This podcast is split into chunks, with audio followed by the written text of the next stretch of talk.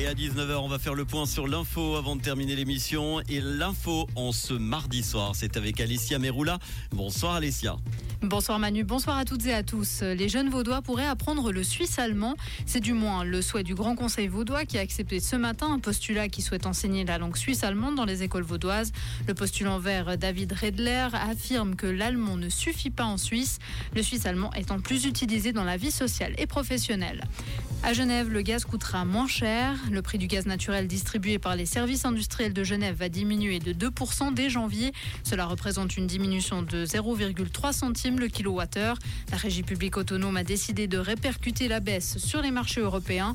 Selon les services industriels, les tarifs genevois sont inférieurs de 11% à la moyenne des villes suisses.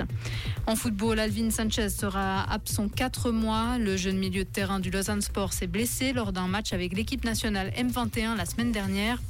Ludovic Magnin avait expliqué ce week-end d'attendre un deuxième avis médical avant de prendre une décision quant au traitement de la blessure.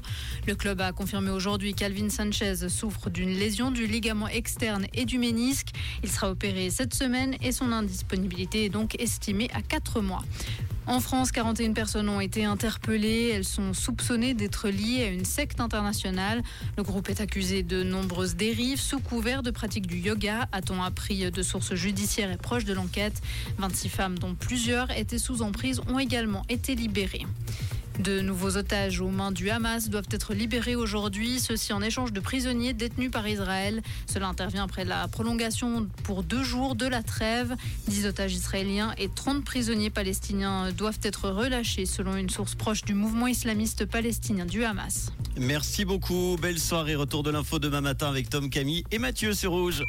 Comprendre ce qui se passe en Suisse romande et dans le monde, c'est aussi sur Rouge.